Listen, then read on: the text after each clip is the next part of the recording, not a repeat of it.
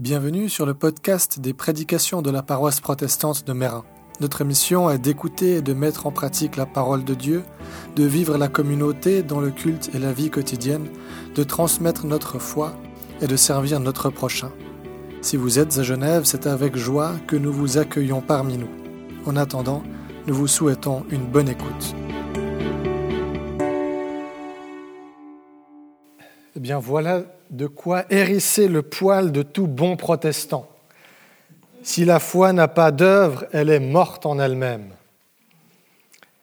C'est Luther qui a appelé cette épître, celle de Jacques, l'épître de paille. Lui aussi qui a popularisé le fameux sola fide, la foi seule. Pas les œuvres, la foi seule qui sauve quelque chose que j'ai moi-même prêché plus d'une fois, que mes collègues ont prêché de nombreuses reprises et que je continue d'affirmer, bien entendu, tout en tenant ce texte de Jacques comme particulièrement important si l'on veut comprendre ce qu'est la foi dans toute sa profondeur, dans toute sa matérialité, pour ainsi dire. Car oui, la foi sans les œuvres est une foi morte. Alors pour illustrer son propos, Jacques utilise cette illustration. Tout bon pasteur sait que dans sa prédication, il doit avoir une illustration à un endroit ou à un autre. Des fois, on doit se creuser la tête longtemps. Ici, avec Jacques, elle nous est donnée. elle fait partie de ces illustrations qui ont très bien traversé les siècles et les millénaires. Si bien que si on voulait la moderniser, il n'y aurait pas grand-chose à changer. Mais je vais quand même essayer. Imaginons ceci. Dans une paroisse genevoise, un dimanche matin, deux hommes arrivent. Le premier est là avec des habits sales et déchirés, le teint mat, le visage mal rasé. Il parle avec un petit accent d'Europe de l'Est. Il brandit un gobelet en carton usé, tout froissé, en espérant avoir quelques pièces. Le deuxième homme, lui, arrive dans sa belle Audi, un beau 4x4, qu'il parque devant l'église. Il en sort portant un beau costume sur les épaules. Il est rasé de près, bien coiffé, il sent même bon. Et à son poignet, c'est une Rolex qui brille dans le soleil matinal. Les paroissiens habitués passent rapidement devant le premier, gênés, en faisant semblant de ne pas l'avoir vu ou entendu. Ils vont tout droit vers le deuxième pour l'accueillir. Bonjour, bienvenue. Comment vous appelez-vous? C'est la première fois que vous venez? Le pasteur, lui, ne manque pas de l'inviter prendre un café dans son bureau la semaine suivante. Ça me ferait très plaisir de pouvoir discuter avec vous, mon cher monsieur. À la sortie du culte, on donne à cet homme une petite brochure qui présente les activités de la paroisse, dans laquelle on glisse un bulletin de versement au cas où il veut faire un don. On ne va pas se priver. Pendant l'apéritif qu'il suit, euh, on fait bien attention à ce qu'il ait un verre dans la main, que ce verre ne soit jamais vide. Au même moment, notre premier homme s'approche pour avoir un petit bout de gâteau, un café. Et on lui dit non, non, ça c'est pour les gens de la communauté. Allez voir ailleurs. Est-ce que cette histoire vous semble familière ou plausible? Elle devrait. J'ai en effet pas modifié grand-chose, mais ce que j'ai changé, eh bien, je me suis inspiré de ce que j'ai pu voir ici ou là au cours de mon ministère. Ce que Jacques cherche à faire et réussit, je crois, c'est à mettre en lumière le fait que notre manière de voir le monde, de considérer le monde et de nous considérer les uns les autres n'a pas grand-chose à voir avec la manière dont Dieu nous perçoit et perçoit ce monde. Nous avons cette tendance naturelle de regarder d'abord et avant tout aux apparences et souvent de nous y arrêter sommes obsédés par tout ce qui touche le regard. Et nous tenons en haute estime, nous honorons, glorifions ce qui en jette, ce qui a de la gueule, et en Église aussi. Et au passage, en faisant ça, c'est à, à cela qu'on donne du pouvoir sur nous. Écoutez, mes frères bien-aimés, Dieu n'a-t-il pas choisi les pauvres selon le monde pour qu'ils soient riches en, la foi et héritiers du royaume? Je trouve magnifique ce que Jacques écrit ici. En particulier, mon attention a été retenue sur le fait que Dieu choisit les pauvres selon le monde, pas selon Dieu. Ils sont pauvres selon le monde.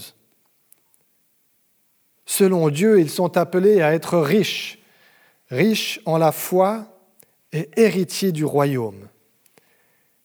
Voilà que ce que le monde déshonore, ignore, foule aux pieds, c'est cela que Dieu choisit pour l'honorer,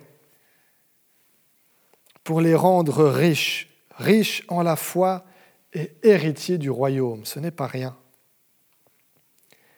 Et ces héritiers du royaume, sont appelés à accomplir ce que Jacques appelle la loi royale. Normal, dans le royaume, il y a une loi royale. Et cette loi royale, il la définit ainsi, tu aimeras ton prochain comme toi-même. Prenons un petit moment pour penser, repenser à la manière dont nous nous aimons nous-mêmes. Est-ce que nous portons sur nous-mêmes des regards fascinés, béats, admiratif Est-ce que nous nous disons tout le temps Ah, mais qu'est-ce que je suis merveilleux ou merveilleuse? Non. Bien sûr que non. On est tout le temps à nous trouver plein de défauts, d'imperfections, nous dire Ah, mais si seulement j'étais un peu plus ci, un peu plus ça, et puis ce nez quand même, ou ces oreilles. Ce matin, quand je me suis levé, alors pour une fois, j'avais passé une relativement bonne nuit parce que la petite a fait sa nuit. Mais quand même, quand je me suis regardé dans le miroir, je me suis dit, ouf, j'ai un peu grimacé. C'était ça ma première réaction en me découvrant ce matin dans le miroir. Pas terrible, hein, pas très glorieux. J'avais les cheveux dans tous les sens, une bonne haleine du matin, les cernes sous les yeux, je me sentais sale, quand même pas très bien reposé, j'avais faim, et en ajoutant tout ça, en plus un peu irritable parce que j'aurais bien dormi une heure ou deux de plus. Et qu'est-ce que je fais? Eh bien, je me douche, je me coiffe, je me rase, je mange, je vais choisir un beau costume, une belle cravate, et je me regarde une deuxième fois dans le miroir. Et là, je me dis, ah, c'est bien, c'est mieux, bon travail. Là, je suis présentable.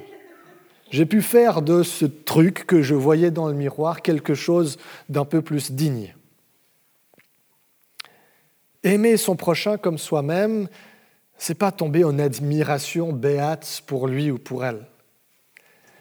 C'est pas le trouver euh, merveilleux et absolument parfait lorsqu'il ne l'est pas. Mais c'est prendre le temps c'est agir pour lui permettre de devenir, ne serait-ce que pour aujourd'hui, ce qu'il peut être de mieux. C'est l'aimer assez pour prendre du temps pour le laver, le nourrir, l'habiller. Et ça indépendamment de son statut social. Car parmi nos prochains, nos voisins, oui, certains portent des Rolex, et roulent dans des belles voitures. Ce n'est pas pour autant qu'ils sont moins aimés de Dieu et qu'ils mériteraient moins notre attention et notre temps. D'autres dorment sous le porche de notre immeuble ou de nos églises. De même, ce n'est pas pour autant qu'ils seraient moins aimés de Dieu et moins dignes de notre attention. La crise du coronavirus, elle n'en finit pas de durer.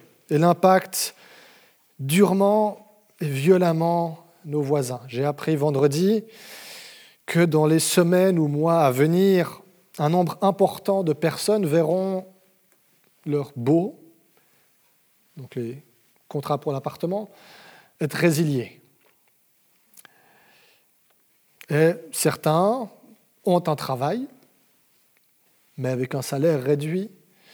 Certains ont des familles. Alors si l'économie reprend petit à petit du poil de la bête, pas suffisamment fort, pas suffisamment vite pour pouvoir sauver ces personnes de la rue. beaucoup qui travaillent par exemple dans la restauration ou l'hôtellerie, pour citer juste ces deux domaines qui sont particulièrement touchés et où beaucoup de gens travaillent.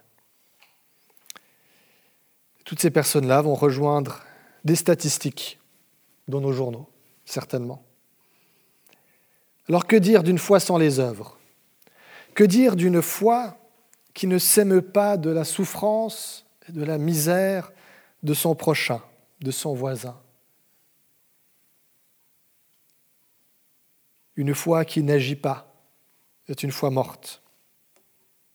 Alors osons, osons une foi vivante Osons nous laisser transformer suffisamment de l'intérieur par cet amour de Dieu pour nous, pour laisser cette foi et cet amour rejaillir aussi sur le monde. Amen.